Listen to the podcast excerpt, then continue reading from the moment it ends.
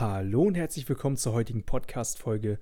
Mein Name ist Christian Blehm und du hörst gerade den Podcast Lebe mit Leidenschaft. Und diese Folge ist eine wirklich sehr besondere Folge, denn in dieser Folge war ich nämlich zu Gast bei einem anderen Podcast, der Podcast Mind Game von Christoph Kleinert. Kann ich jedem Einzelnen empfehlen, der gerne Fußball spielt und Fußballspielen für sich als Leidenschaft gefunden hat. Schaut da gerne vorbei. Ähm, aber nicht nur zwanghaft, wenn ihr nur Fußball spielt, ähm, natürlich auch, wenn ihr so euch Sachen mitnehmen möchtet, bezüglich auf mentaler Ebene. Äh, denn darum geht es auch bei uns in der Podcast-Folge. Äh, wir sprechen viele Dinge durch, inwiefern wirklich Mentalität und die, ja, so gewissermaßen so die, die Kontrolle unserer Emotionen, also nicht die vollkommene Kontrolle, sondern eher das Steuern von unseren Emotionen, wie wichtig das ist für unseren Alltag und inwiefern viele Menschen oftmals einfach nur Marionetten sind von ihrem Umfeld, dass die Menschen um einen herum einfach die volle Macht über einen oftmals haben. Da machen wir ganz, ganz lustige Beispiele äh, bezüglich auf, aufs Fußballspielen. Ähm, ich selber bin ja auch noch Schiedsrichter, für die, die es nicht wissen, deswegen ähm, kann ich da auch noch ganz viel dazu erzählen. Habe selber zehn Jahre lang Fußball gespielt. Ähm, das und noch vieles mehr erfährt ihr in der heutigen Podcast-Folge. Viel, viel Spaß und seid gespannt. Hallo und herzlich willkommen zum Mind Game Fußball Podcast. Mein Name ist Christoph und ich habe heute wieder einen interessanten Gast für euch da und zwar den Christian Blehm. Der Christian hat selber einen Podcast, der heißt Lebe mit Leidenschaft, wo es viel um Leidenschaftsfindung und zu seinem eigenen Vorbild werden geht. Und ich finde, das sind beides sehr große Begriffe. Des Weiteren setzt er sich auch viel mit dem Mentalen und mit persönlicher Weiterentwicklung auseinander. Und in seinem Podcast äh, interviewt er eher Unternehmer aber wir beide haben mal darüber geredet, dass man auch alles so von Unternehmertum auf den Fußball beziehen kann. Und deswegen bin ich sehr gespannt auf das Gespräch, was wir gleich haben werden. Und ja, Christian, du kannst ja nochmal ein, zwei Worte zu dir selber sagen. Hey Christoph, erstmal vielen, vielen Dank für die Einladung, dass ich hier sein darf. Ich freue mich riesig auf das Interview. Und du hast es schon richtig angesprochen. Ich finde es ebenfalls sehr interessant, inwiefern man den mentalen Part was eine sehr, sehr wichtige Rolle beim Fußball spielt, aufs Leben letztendlich auch übertragen kann und auf dem Fußball eben. Und da gibt es sehr, sehr viele Sachen, die ich früher leider nicht wusste. Ich selber habe nämlich zehn Jahre lang Fußball gespielt und ich früher nicht angewendet habe, die ich schon gerne früher gewusst hätte. Ähm, aber dafür können ja viele Menschen heute eben sehr, sehr viel mitnehmen von dem heutigen Interview und das eben auf ihr eigenes Leben übertragen. Deswegen freue ich mich riesig, hier zu sein. Dann würde ich auch gleich mal reinstarten in die Fragen. Ähm, warum denkst du, dass das Mentale im Fußball oder auch ja, generell im Leben so ein wichtiger Aspekt ist? Äh, ich denke, das hat einen sehr, sehr wichtigen Aspekt, weil Mentalität ist ja letztendlich dazu da, um unseren Emotionen überhaupt einen Raum zu geben. Und Menschen, die nicht die gewisse Mentalität an den Tag legen, sind auch gar nicht wirklich in der Lage, ihre Emotionen überhaupt zu steuern. Und was ich dann oftmals überlege, ich, ich switch mal jetzt mal kurz zum Fußball rüber mit einer kleinen Story. Und zwar mein Trainer hat mir damals mal gesagt, weißt du, was, was für einen Trick du anwenden kannst? Geh mal einfach zu deinem Gegenspieler rüber und sag dem einfach mal, dass seine Mama schlecht kochen kann. Da dachte ich mir, okay, hört sich ganz witzig an, ich probiere es mal aus. Dann habe ich mal bei dem einen oder anderen mal ins Ohr genau diesen Satz geflüstert und ich fand es extrem interessant zu beobachten, inwiefern ich dadurch praktisch meine Gegenspieler einfach wie Marionetten einfach selbst in der Hand hatte.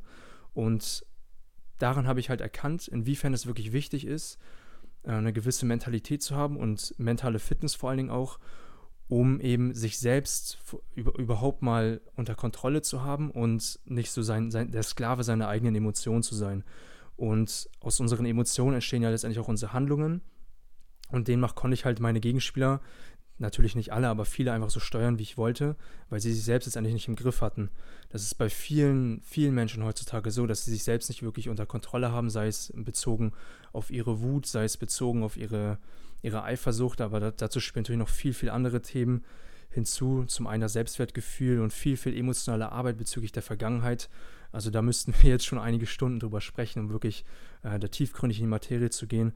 Aber ich finde mal ganz, ganz wichtig dazu ist einfach schon mal ähm, sich seiner Emotionen überhaupt bewusst werden und sich seiner Gedanken bewusst zu werden. Ich denke, das ist schon mal so ein erster Schritt, um überhaupt in eine gewisse Richtung zu gehen, seine Emotionen wahrzunehmen und auch allmählich steuern zu können.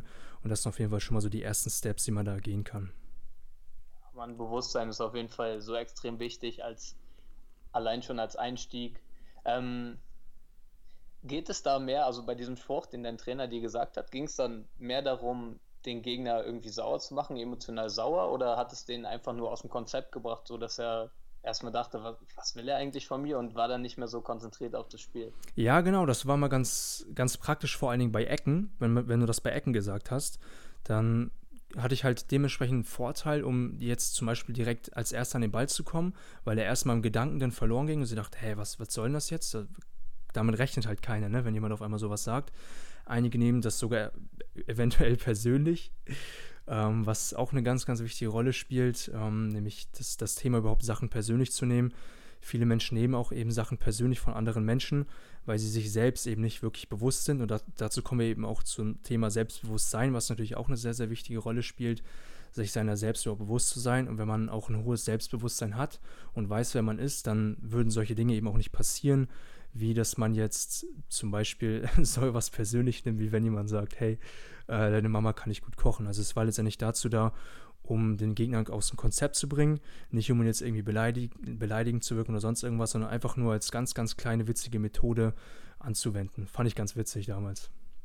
Ja, ist mega, mega interessant sowas. Ich habe es auch mal gehört ähm, in der Basketballrichtung, dass äh, einer immer zu seinem Gegenspieler gegangen ist und meinte irgendwie beim Freiwurf, wenn er den reingemacht hat, ähm, ja, der war ein bisschen weiter links, musst du ein bisschen aufpassen und dann hat er tendenziell immer weiter rechts geworfen und meistens dann den zweiten oder dritten ähm, Freiwurf dann sogar daneben geworfen rechts, weil er immer dachte, also weil er einfach dieses, was gesagt wurde, auf sich bezogen hat und äh, sogar unterbewusst oder wie auch immer angewendet hat, weil er sich dann nicht mehr sicher war, dass er den Freiwurf easy reinmachen kann und das kann schon echt einen Einfluss haben auf den Gegner. Ja, auf jeden Fall.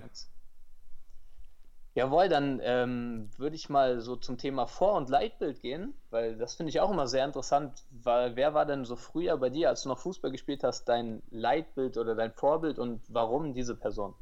Ah, das weiß ich noch ganz genau. Mein allererstes Vor- und Leitbild war damals tatsächlich Oliver Kahn.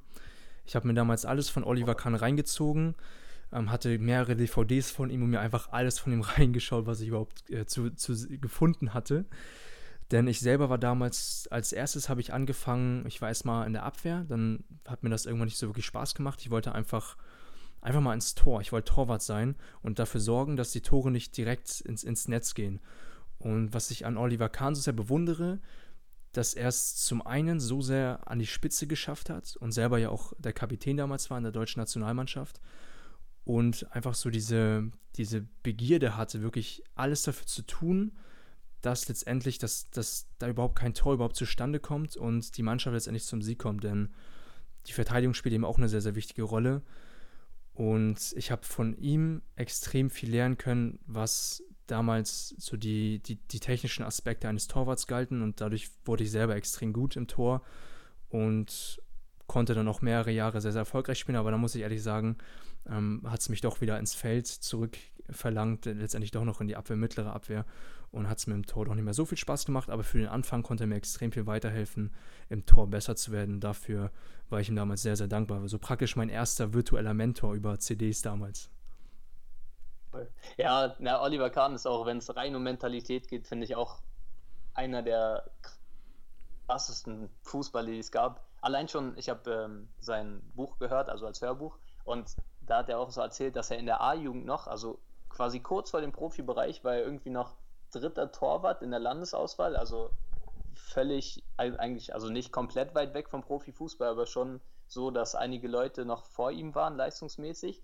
Und da hat er einfach nochmal so einen heftigen Sprung gemacht und sich so hochgearbeitet in diesem letzten A-Jugendjahr, dass er dann einfach vom dritten Torwart in einer Landesauswahl dann zum weltbesten Torwart geworden ist und das fand ich auch super beachtenswert. Wow, so, also so krass. So krass habe ich mich leider tatsächlich nicht mit ihm befasst, sondern einfach nur so die, die Techniken, die er angewandt hat, wie ich am besten so in die Ecken springe und alles so diese ganzen technischen Dinge. Aber mit seiner Person habe ich mich damals leider nicht so stark auseinandergesetzt. Aber das hat mir schon mal gezeigt, wie wichtig es überhaupt ist, einen Mentor in seinem Leben zu haben, von dem man auch wirklich dann lernen kann und am schnellsten vorankommt. Ja, das Buch kam ja auch erst viel später raus, da habe ich es mhm. auch erst erfahren. So, fand ich aber auf jeden Fall richtig krass. Ja, der war ja auch unter ähm, anderem im Erfolg-Magazin, ja, habe ich ja gesehen, ne, auf dem Cover. Das fand ich auch sehr stark. Mhm. Ähm, kommen wir mal zum Thema Leidenschaft, was auch ein wichtiger Punkt ist bei dir im Podcast. Ähm, und ja, Leidenschaft ist ja generell auch, weiß ja jeder, auch ein wichtiger Punkt auf dem Fußballfeld, irgendwie leidenschaftlich zu spielen. Mhm, was bedeutet Leidenschaft für dich? Leidenschaft bedeutet für mich, etwas sich selbst praktisch zu finden, zu kreieren, was man mit wirklich richtig intensiver Leidenschaft macht. Heißt also, man liebt es wirklich sehr stark. Ähm, es ist nicht nur, nicht nur ein Hobby. Ich finde, da gibt es auch nochmal ganz, ganz wichtig zu unterscheiden zwischen Hobby und Leidenschaft. Ein Hobby ist, was man so hin und wieder mal so ein bisschen tut, so Solari-Fari-mäßig, nicht so intensiv wie jetzt zum Beispiel eine Leidenschaft. Eine Leidenschaft ist wirklich, wo man richtig dafür brennt, wo richtig das Feuer entfacht ist und ähm, man dieses, diese eine Sache, wo man ständig dran denken muss, es immer wieder tut. Bei mir zum Beispiel ist es zum einen das Podcasten und damals war es eben Fußball. Bei mir war immer nur Fußball, Fußball, Fußball. Ich hatte nur Fußball im Kopf. Und da unterscheidet sich auch oftmals wieder Hobby und Leidenschaft insofern, dass Leide, eine Leidenschaft letztendlich auch Leidenschaft heißt also, es gibt oftmals Momente, wo es dann eben auch mal nicht Spaß macht. Also eine Leidenschaft muss nicht immer Spaß machen. Es sind auch mal ganz, ganz oft Momente im Leben, wo man zum Beispiel Verletzungen hat. Ich selber hatte damals, da bin ich sechsmal mit meinem Fuß umgeknickt, hatte zweimal einen doppelten Bänderriss im rechten Fuß ähm, und habe trotzdem nicht aufgehört. Ich habe immer wieder weitergemacht, gewisse Jahre lang. Irgendwann habe ich doch schon aufgehört, weil es dann doch zu viel wurde. Aber dadurch, dass es eben eine Leidenschaft ist, habe ich es trotzdem kontinuierlich weitergezogen für mehrere Jahre und habe nicht direkt aufgehört, habe nicht direkt das Handtuch geschmissen. Und deswegen denke ich, dass Leidenschaft etwas ist, was man trotz der Dinge, die einem oftmals in den Weg kommen, trotzdem weitermacht, weil man immer wieder getestet wird, wie ernst man die Sache meinte, die man angeht. Und so ist es auch oftmals im Fußball. Es gibt viele Menschen, die oftmals verletzen, die immer wieder Verletzungen machen. Und dann kommt es eben auf, darauf an, ob man weitermacht, wie sehr man es wirklich will, oder ob man eben oftmals schnell aufhört. Und ich denke, das ist oftmals der Unterschied, ob es wirklich eine Leidenschaft ist oder nicht. Und das bedeutet auch für mich Leidenschaft, die Dinge wirklich durchzuziehen, komme was wolle, vollkommen egal, wie viel Leiden letztendlich geschafft wird. Ähm, das, ist, das ist für mich auf jeden Fall eine Leidenschaft. Richtig, richtig guter Punkt. Ähm, besonders auch dieses, die Bereitschaft zu haben, auch mal im Training, in der Vorbereitung, das kennt ja auch jeder so, es macht nicht immer Spaß, also immer irgendwie viele Läufe, viele kleine Spielformen, man geht voll über die Grenze, um einfach fit zu sein für die Saison und da einfach auch in den, die Bereitschaft zu haben, in den Schmerz reinzugehen, um einfach besser zu werden, um mit seiner Leidenschaft auch, was letztendlich natürlich auch Spaß macht, Fußball, mhm. dann auch weiterzukommen und sich zu entwickeln.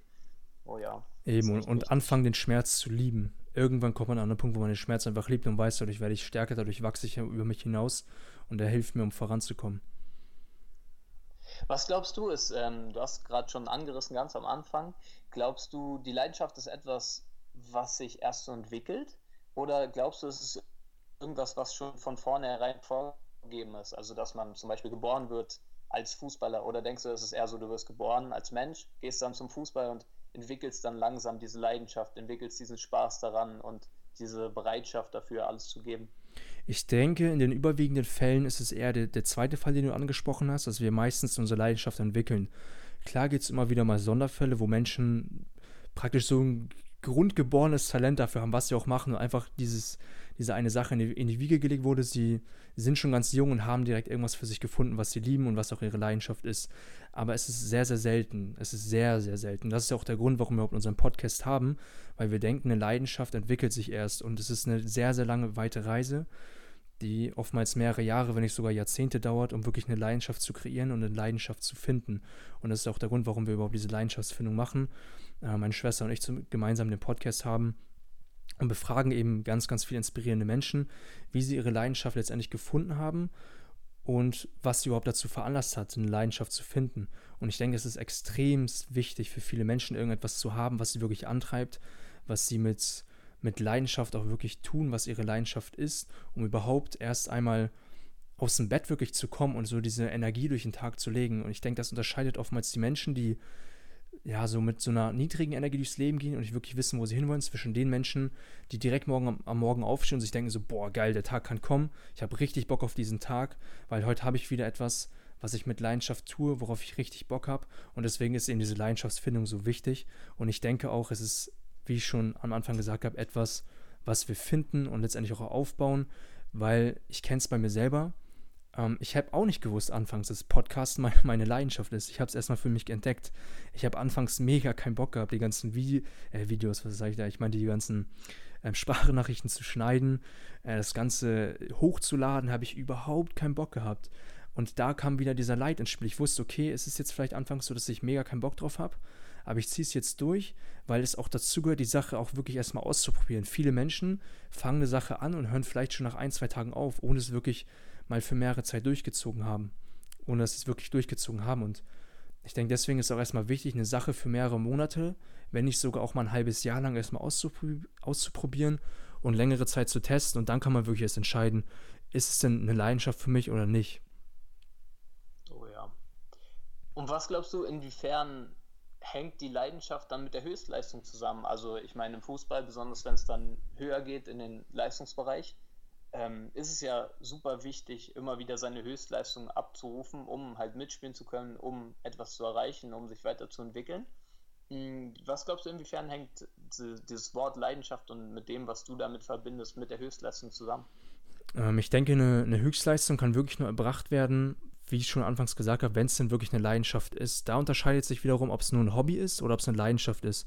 Wenn es wirklich eine Leidenschaft ist, dann bringt es einen auch dazu, wirklich Höchstleistungen zu erbringen, weil man eben auch bereit ist, durch diesen Schmerz zu gehen und durch diesen Leid zu gehen. Und man hat da auch letztendlich auch irgendein Ziel dahinter, irgendein irgendeine Intention, warum man das Ganze tut. Das spielt ja auch oftmals eine Runde, äh, eine Runde, eine Rolle. Und ähm, ich, ich frage bei den Dingen oftmals, man, man sagt ja oftmals so, finde dein Why, finde dein Warum, start with a Why und Why und ähm, all, all diese Sprüche und Sätze. Und ich finde, ich, ich, ich gehe da meistens tiefgründiger. Ich frage nicht nur warum, sondern ich frage wieso, weshalb, warum. Also jeder kennt es ja, der, die, das, wieso, weshalb, warum.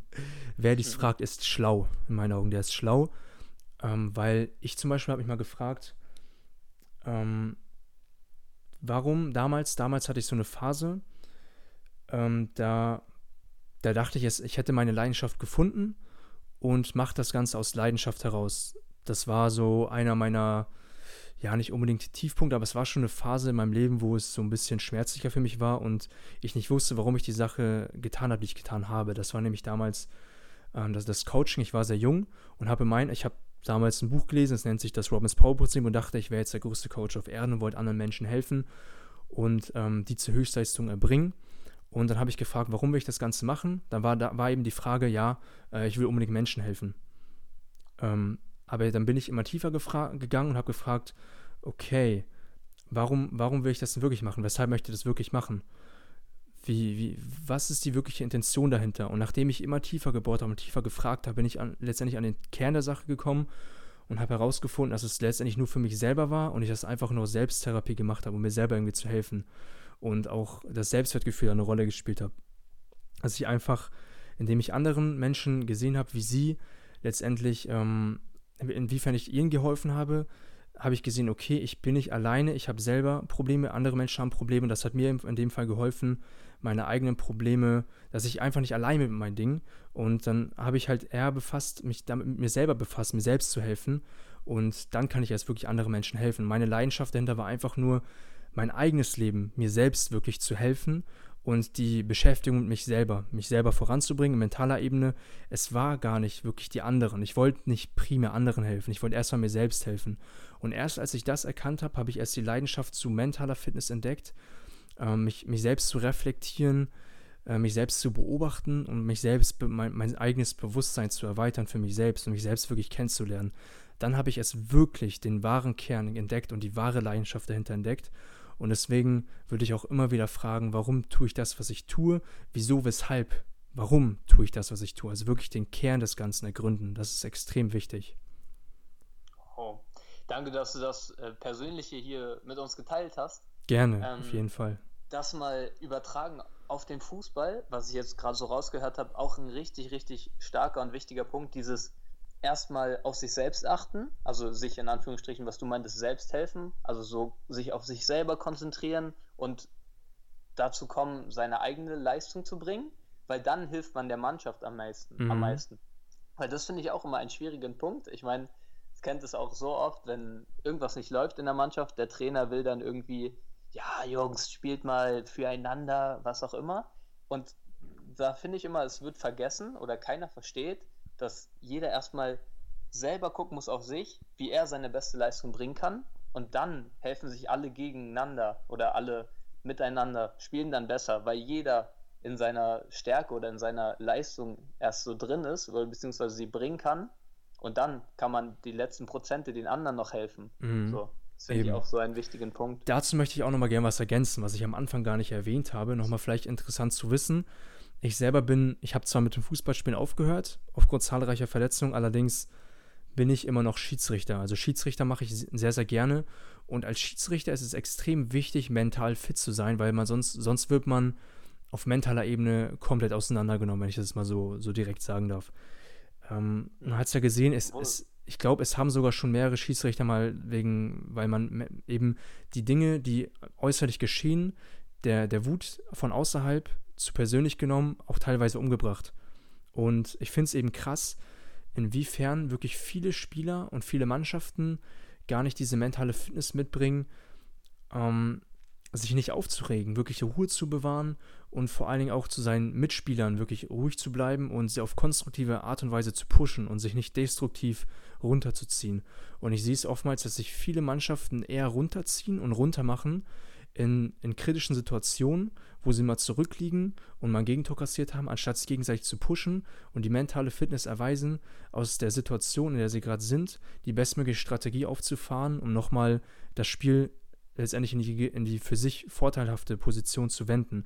Und wenn da die mentale Fitness nicht gegeben ist, ist es wirklich sehr, sehr schwer, das Spiel wieder für sich selbst zu gewinnen. Oh ja. Einerseits wusste ich nicht, dass du Schiedsrichter bist. Ach, wusstest du nicht, ne? Inter inter interessanter Side-Fact. Ähm, und ja, das ist halt wirklich extrem selten, dass konstruktive Kritik geübt wird.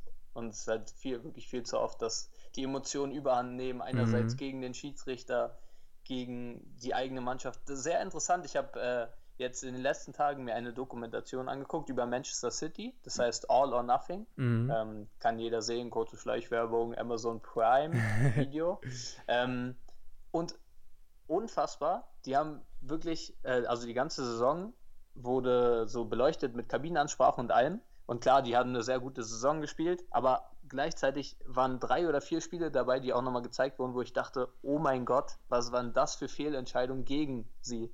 Und jedes Mal waren sie in der Kabine und es ist wirklich kein Wort darüber gefallen. Kein Wort über den Schiedsrichter, kein Wort über irgendwas. Es wurde sofort akzeptiert und Pep Guardiola und die Mannschaft hat immer nur darüber geredet, okay, wie, wie können wir es jetzt schaffen, keine Ahnung, trotzdem noch den Ausgleich zu schießen, trotzdem noch zu gewinnen, wenn die als 1-0 zurücklagen. Nicht, ein, nicht einer hat sich darüber aufgeregt, warum der Elfmeter nicht gegeben wurde, hier mhm. und da. Und da gab es echt viele Entscheidungen. Das fand Richtig ich so stimmt. bemerkenswert. Und ich meine, da können wir uns alle mal irgendwie ein Beispiel dran nehmen, weil diese Mannschaft hat letztes Jahr Rekorde gebrochen in der mhm. Premier League. Und das fand ich wirklich sehr beeindruckend. Auch nochmal zu dem, was Fall. du gesagt hast. Jawohl, dann würde ich mal weiterkommen zum Thema Routinen, weil ich finde auch persönlich Routinen ist ein, ja, sind wichtige Bestandteile, um dann letztendlich kontinuierlich seine Höchstleistung abrufen zu können.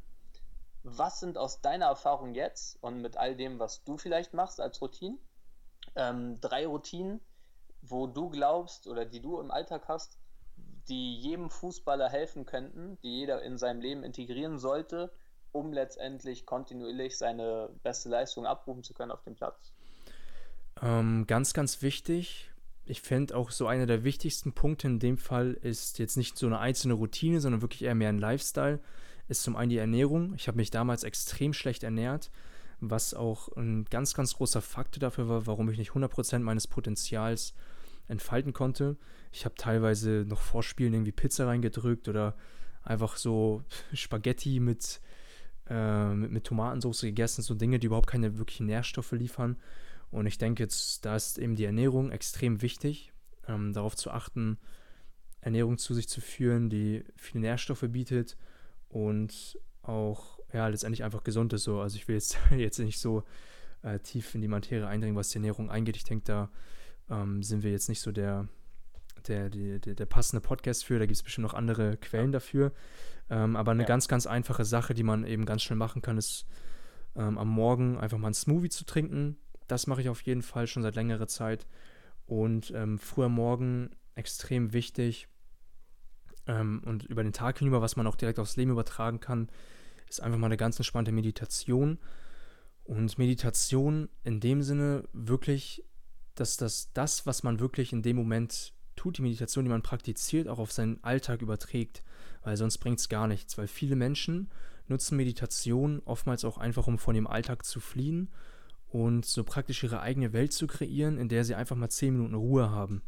Aber das soll nicht Sinn und Zweck der ganzen Sache sein, sondern dass man das, was man da lernt, sich von seinen Gedanken zu trennen, unsere Gedanken und die Gedanken das zu sehen als das, was sie sind und zu erkennen, dass ich nicht selbst meine Gedanken bin, auf seinen Alltag zu übertragen, dass man letztendlich von den Gedanken, die eventuell mal aufploppen, man praktisch nicht so direkt ähm, ja, so, so, so einen inneren Sturm entfacht, sondern einfach ganz entspannt im Teich bleibt und sich davon distanziert, dass man das direkt auf seinen Alltag überträgt, weil sonst hat die Meditation keine wirkliche Wirkung, aber es braucht eben Zeit. Ähm, aber nach, nach einigen Monaten und auch Jahre hat es extrem krasse Wirkungen von, für jeden Einzelnen. Dann fängt man auch an, ruhiger zu sein, gelassener zu sein und nicht immer bei jedem, ähm, ja, wenn jetzt jemand kommt und sagt, hey, deine Mama äh, kann ich gut kochen, dass man dann da auch einfach mal Ruhe bewahrt und nicht direkt, ähm, ja, irgendwie ausrastet oder sonst irgendwas. Und an anderer Stelle eine ganz, ganz wichtige Routine ähm, ist das das, die, die Black Roll, ja, die Black Roll auf jeden Fall. Die Black Roll und Trigger Ball, dass ich mich regelmäßig triggere und gewisse Punkte in meinem Körper ausrolle und ähm, möglichst möglich Verspannung vorbeuge. Also ich hab, war selber ein sehr, sehr verspannter Mensch. Äh, habe immer noch einige Verspannungen, vor allen Dingen auch im Rücken, aber ich merke, dass es immer mehr und mehr entspannter wird und die mich nicht mehr so, ähm, nicht so belasten, wie es früher war. Und ich denke, das kann auch einen sehr, sehr großen Impact auf jeden einzelnen Fußballer heutzutage ähm, hat es auf jeden Fall eine sehr, sehr starke Auswirkung. Würde ich auch jedem Einzelnen raten, das zu tun. Sehr, sehr, sehr gute Punkte, besonders Ernährung und Blackwall Trigger, äh, also Blackwall Lacrosse Ball, also Triggern, beide Sachen so unheim, unheimlich stark, auch in der Regeneration, wo mhm. man letztendlich erstmal denkt, ja, Regeneration ist ja, was hat das jetzt mit meiner Leistung zu tun? Aber stellt euch mal vor, ihr habt nach dem Spiel ein Training oder noch ein zweites Spiel, drei Tage darauf, was auch immer, und ihr seid der Spieler, der voll regeneriert ist und die anderen haben noch äh, damit zu kämpfen mit den Nachwirkungen von dem letzten Spiel. Das ist so unglaublich wertvoll, beziehungsweise so kann so einen Unterschied dann geben. Und noch eine Sache zur Meditation, die du angesprochen hast, finde ich auch richtig, richtig stark.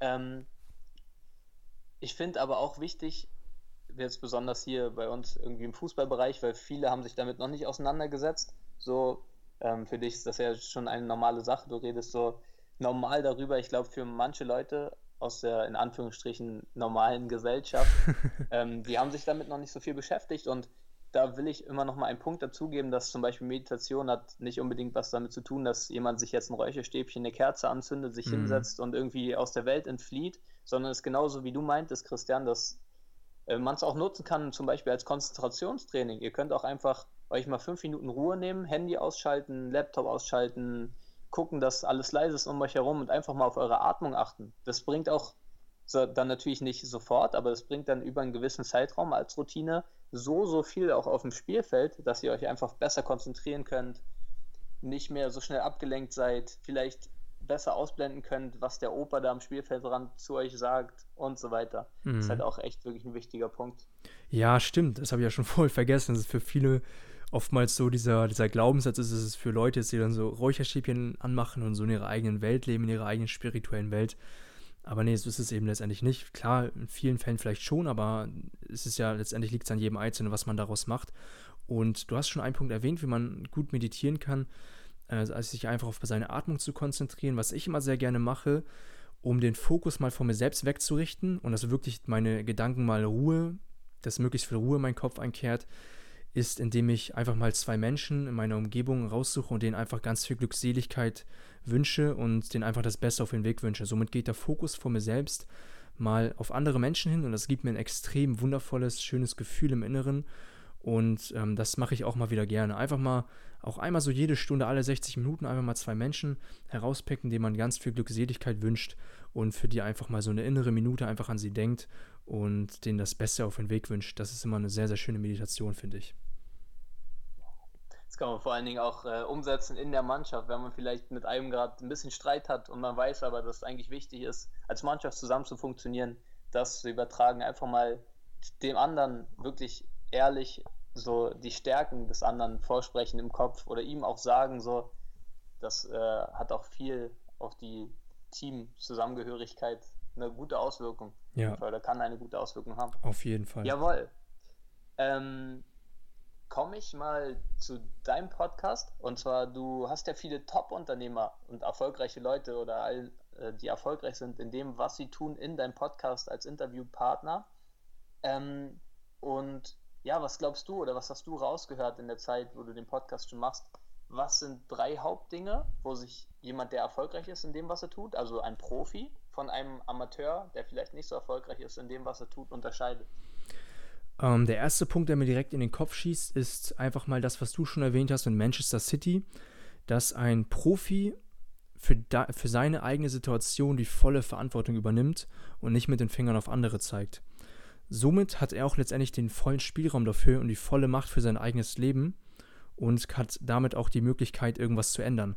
Weil wenn du jetzt ein Amateur bist und immer nur sagst, ja, mein Trainer ist schuld, der Schiri ist schuld, meine Mitspieler sind schuld, dann gibst du auch anderen die Macht über dein Leben und bist wieder eine Marionette.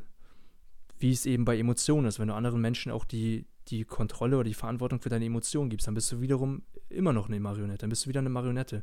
Klar wirst du niemals 100 Prozent ähm, doch, kann schon sein, vielleicht schon 100 Prozent, aber ich würde mal sagen, eher zu 99 Prozent. Es gibt immer mal wieder Ausnahmen, wo es denn mal nicht so ist. Ich selber habe da auch noch sehr, sehr viel mir und Arbeit zu erledigen. Klar habe ich da schon einiges getan, aber da gibt es immer mal wieder Punkte, die immer, immer wieder aufkommen, wo man mal die Verantwortung abgibt. Das ist völlig normal und dafür äh, braucht man sich auch kein schlechtes Gewissen einreden. Äh, den zweiten Punkt, wo ich denke, der sehr, sehr wichtig ist, der Amateure von Profis unterscheidet, ist, dass ein Profi nicht nach links und rechts schaut. Ein Profi guckt immer auf seine eigene Leistung und vergleicht sich immer mit dem, der gestern war. Wenn nicht sogar auch schon mit der Person, die er morgen ist, um sein morgiges Ich schon mal zu toppen. Und ein Amateur guckt immer nach links und rechts, vergleicht sich mit anderen, guckt, dass er besser ist als, ähm, sagen wir so, der, der, der auf derselben Position ist wie er. Aber wenn er einfach auf sich selbst fokussiert und einfach sich selbst immer Tag für Tag schlägt und einfach sich selbst einfach jeden Tag immer wieder aufs Neue überwindet und seine eigenen über seine eigenen Grenzen hinausschießt, dann wird er auch die beste Leistung erbringen. Weil jeder Mensch ist ja anders, jeder Mensch hat ja seine eigenen Stärken und Fähigkeiten. Und deswegen ist es an dieser Stelle schon mal unfair, sich selbst gegenüber sich mit anderen zu vergleichen, ähm, was auch oftmals sowieso mh, hm, darauf, darin zurückzuführen ist, dass man mangelndes Selbstwertgefühl hat und sich dadurch versucht, irgendwie mal Vorteile auszuspielen und sagt, der ist irgendwie schlechter in dem und dem Bereich als ich. Aber das ist oftmals eher zum Nachteil, weil, weil man oftmals eher dann die die, die Pechkarte zieht und oftmals auch mal ähm, Seiten hat, die andere besser machen als man selbst. Deswegen so, so wichtig, nur mit sich selbst zu vergleichen. Und den dritten Punkt, ähm, den Amateure von Profis unterscheidet, ist, dass Profis, komme was wolle, einfach durchziehen. Sie ziehen es wirklich bis zum Ende durch. Und wenn eben Situationen kommen, wo sie mal einige Rückschritte machen oder mal verletzt sind oder mal in den Tief landen, kommen sie 10.000 Mal, okay, es ist eine hohe Zahl, stärker zuvor als zuvor. Sie nehmen einfach Anlauf, um danach viel weiter zu sein als jemals zuvor. Marco Reus ist das beste Beispiel. Der war ja in der letzten WM, war er verletzt. Da hat er zugeguckt und gejubelt. Der hat gejubelt für seine Mannschaft. Und in der nächsten WM war, war er da, er war top. Er war, er war in den vier Jahren ist er stärker, stärker wieder zurückgekommen als jemals zuvor. Und da möchte ich nochmal einen vierten Punkt an die Stelle einbringen. Äh, nochmal geknüpft an Marco Reus, den Profis von Amateuren unterscheidet. Profis freuen sich für ihre Mitspieler. Und ein Amateur ist eher neidisch auf seine Mitspieler. Und das ist so, so wichtig, sich für seine Mitmenschen zu freuen, genauso wie man für sich selbst freut. Und dass man sein, dass man der Neid, der in einem herrscht, möglichst aus seinem Herzen, als wäre man gar nicht mehr zustande, diese Emotion zu fühlen, wirklich mal den, da mal die, die Ursache herausfindet, mal den, den Grund davon herausfindet, warum man hin und wieder mal neidisch ist auf andere Menschen, dass man da wieder anfängt, mit sich selbst zu arbeiten. Da gibt es viele Mentaltrainer, die mir da weiterhelfen können. Gibt es viele Quellen, wo man daran arbeiten kann. Und das ist auch eine sehr, sehr wichtige Rolle in dem Fall wieder, ein sehr, sehr wichtiger mentaler Part daran zu arbeiten. Und deswegen rate ich jedem Einzelnen, beschäftigt euch mit eurer mentalen Fitness, jeden einzelnen Fußballer, jeder einzelnen Hausfrau, jedem einzelnen Menschen auf diesem Planeten. Viele Menschen achten immer darauf, wie sauber ihr Auto ist, wie sauber das, das Geschirr letztendlich ist und wie sauber ihr Zimmer ist, aber vergessen oftmals die Sauberkeit ihres, ihres Kopfes, ihre Mentalität und räumen da nicht mal auf. Wer möchte denn schon ein Jahr lang vom selben Geschirr essen, ohne es zu säubern? Und so gehen vielen Menschen mit ihrem Gehirn letztendlich um, mit ihrer mentalen, mit ihrer Mentalität, mit ihren Emotionen. Und das ist auch der Grund, warum so viele Menschen sich gar nicht wirklich steuern können, weshalb sie Marionetten sind von anderen Menschen, weshalb sie oftmals einfach ausrasten und im Nachhinein Dinge bereuen, die sie so gar nicht machen wollten. Und deswegen ist es wirklich so, so wichtig, allmählich daran hinzuarbeiten, ein Profi nicht nur zu werden, sondern jetzt in diesem Augenblick zu sein, weil alles, was wir letztendlich suchen, ist oftmals schon in uns drinne und es ist nur wichtig, das wirklich zu entdecken und seinen eigenen Wert vor allen Dingen auch zu entdecken. Und ich denke, dass auch die, die Profis wirklich ihren eigenen Wert entdeckt haben und wissen, dass das, was sie haben, ihre Möglichkeiten sie jetzt schon nutzen können und jetzt auch schon direkt die ersten Steps tun können. Und Amateure gucken immer nur das, was sie nicht haben, während Profis immer sich auf das fokussieren, was sie schon haben und was sie ausbauen können. So, das waren jetzt ein bisschen mehr als drei Punkte, aber ich denke, damit können schon einige Menschen was anfangen. Jawohl, extrem, extrem starke Punkte, extrem starke Punkte. Ich glaube, allein diese Antwort hätte schon ein einzelner Podcast sein können. ähm, eine kleine Ergänzung will ich noch geben zu dem zweiten Punkt, den du meintest.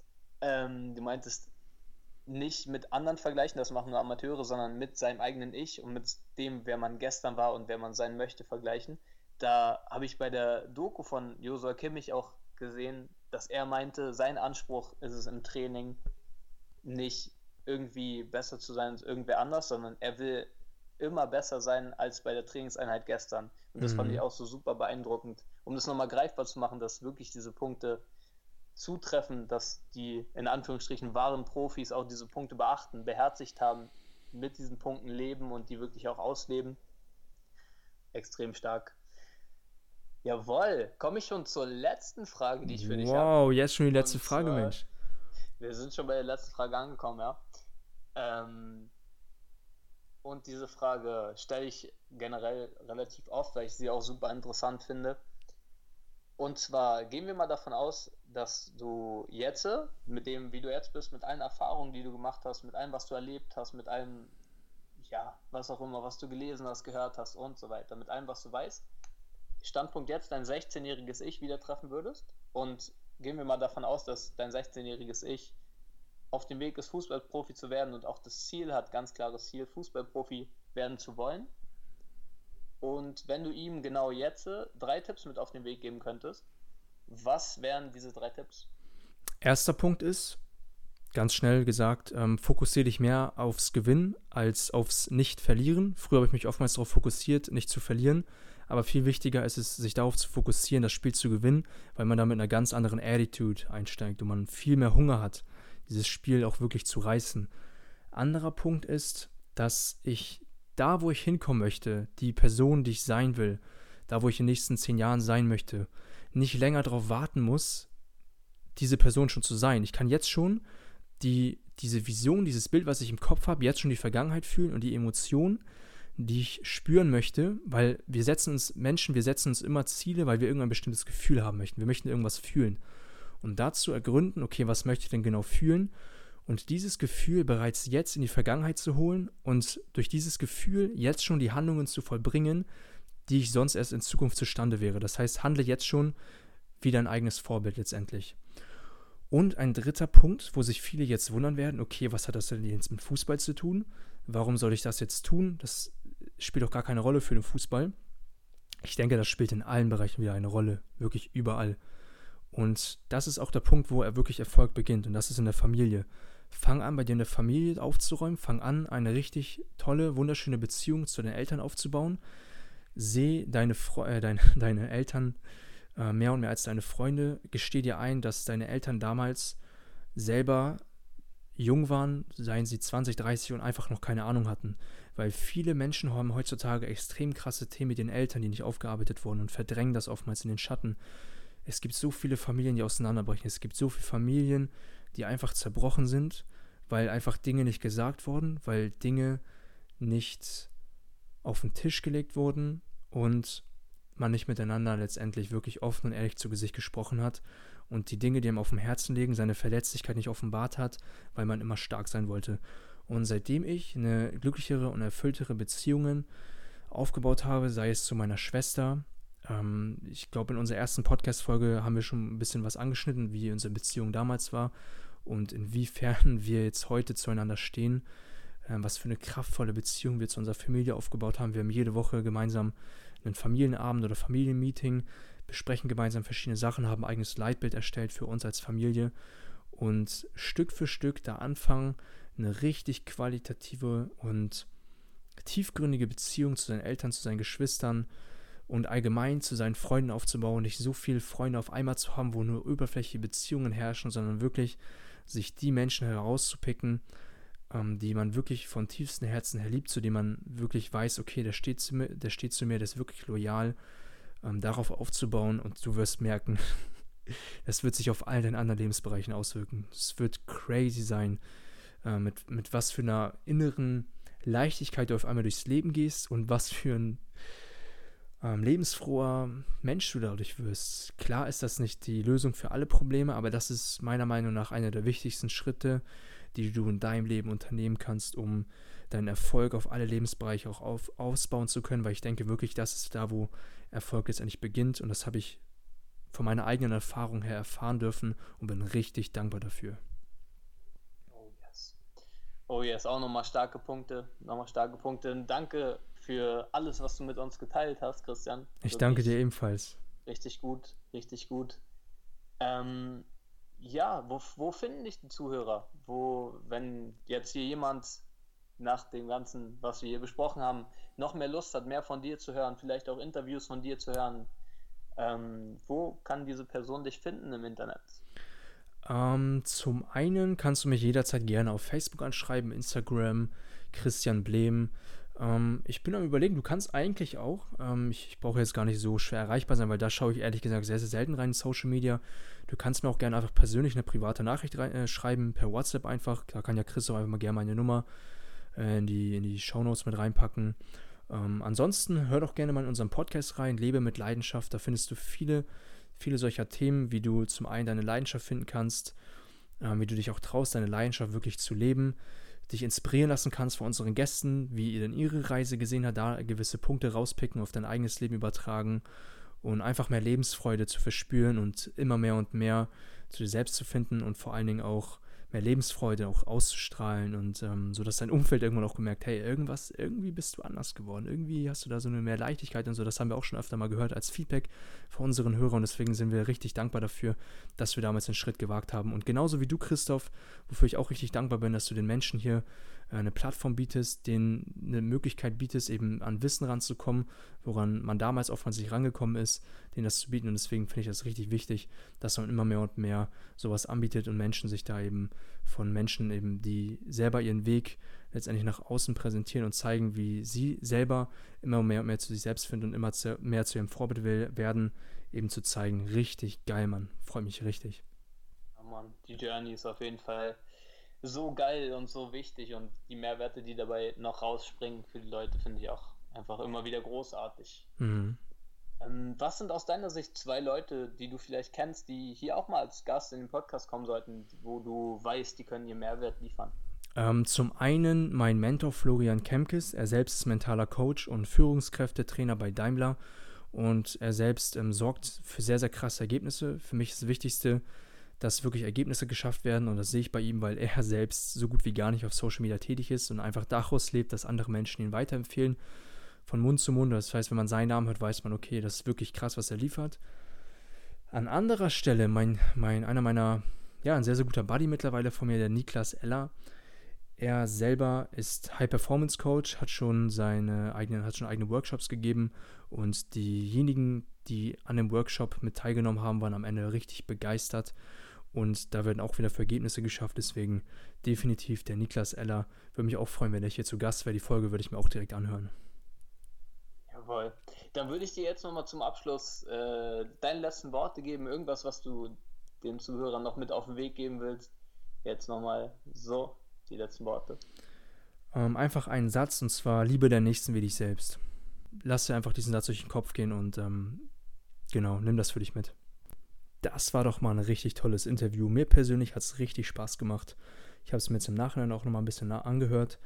Und falls euch das ebenfalls so gefallen hat und ihr was für euch mitnehmen konntet, dann hinterlasst uns doch gerne eine 5-Sterne-Bewertung, damit wir noch mehr Menschen erreichen können und ihnen dabei helfen können, ihre Leidenschaft zu finden, ihre Leidenschaft nachzugehen, sich das auch zu trauen und einfach mal Inspiration zu tanken. Und falls du jemanden kennst, dem diese Folge weiterhelfen könnte, dann empfehle ihm doch diese gerne, schick ihm sie einfach rüber und dann kann er sich die auch mal ganz gern anhören. Der Christoph und ich haben danach noch ein cooles Gespräch gehabt. Äh, das ging noch mal eine Stunde lang und wir haben sehr, sehr viel darüber gesprochen, wie wichtig es ist, wirklich die Dinge, die man lernt, umzusetzen. Es ist immer wieder so, ich persönlich verfalle auch immer wieder in Momenten, wo ich einfach mega viel Bücher lese, einfach nur um Bücher zu lesen, um irgendwas zu tun, um produktiv zu wirken. Und die Lösung dafür, die ich dafür von Christoph bekommen habe, fand ich richtig interessant. Das hat ein Buddy von ihm mal erzählt, ist, indem du die Information, die du neu erhältst, mit dieser Information einen Termin ausmachst und dann dieser Information einfach Raum gibst, es wirklich anzunehmen, sich darüber Gedanken zu machen und dann diese Information, die du neu erhalten hast, in die Tat umzusetzen. Das heißt, wenn du in diesem Interview irgendwas für dich mitnehmen konntest und du das gerne auf dein Leben übertragen möchtest, dann such dich jetzt genau einen Termin aus, meinetwegen jetzt auch direkt nach dem Interview und beschäftige dich damit, wie du es am besten umsetzen kannst. Deswegen viel Spaß bei der Umsetzung und ich habe es ja schon gesagt, ähm, empfehle es gerne weiter und hab noch einen ganz, ganz tollen, fantastischen Tag. Ach ja, und bevor ich eine Sache vergesse, unsere heiligen drei wichtigen Worte, die ihr niemals vergessen dürft, ist lebe mit Leidenschaft.